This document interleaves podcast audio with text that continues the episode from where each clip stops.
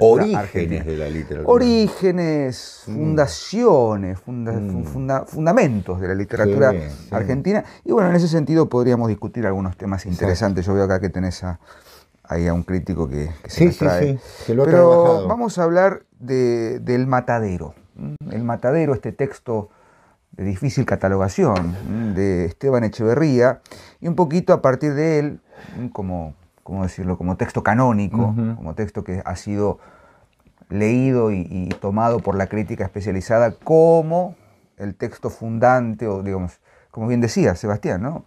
el surgimiento, el origen de lo que podríamos llamar literatura argentina como tal, ¿no?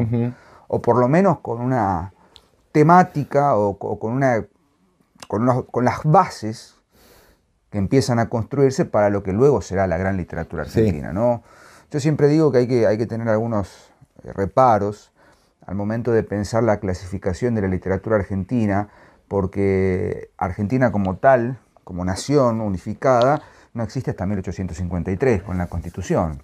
Por supuesto que hay una serie de, de- de- de com- de componendas previas, pero digo, la unificación, lo que podríamos llamar el, el- Sí, hay quien la llama más allá, Sí, 1880. 1880 incluso, cuando también. No se declara Buenos Aires capital. Bueno, ahí está, a veces ese dato. Ah. Y uno empieza a pensar, digo, bueno, ¿cuáles son los textos que circulan en esa época? Y siempre se habla de la tríada, ¿no? Matadero, Facundo y el Martín Fierro. Sobre De los Martín dos Fierro ya nos y el ocupamos. Facundo hemos hablado, nos faltaba el, el Matadero que está ahí eh, en el medio, ¿no?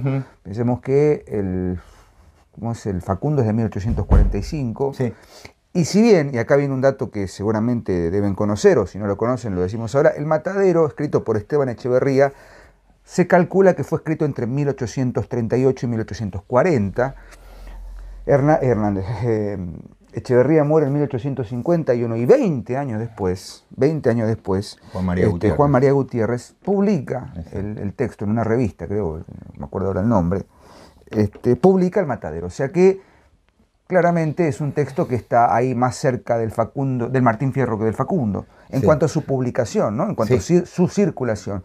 Por eso bien decimos, puede ser leído como un texto fundante, en tanto que su, su publicación y su entrada en vigencia es a partir de esos años. Independientemente de que haya sido escrito muchos años antes, ¿no? Sí, señor. Este, 1838, 1840.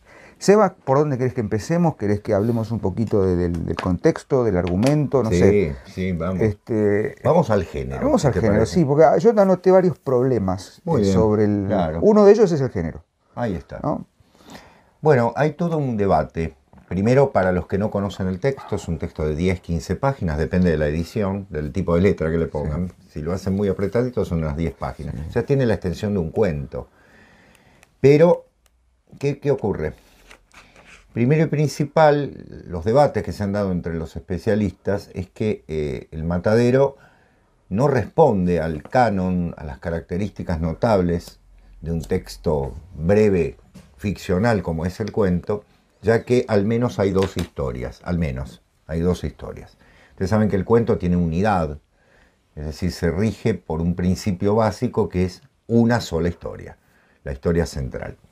En segundo lugar, las disquisiciones, las digresiones, que no son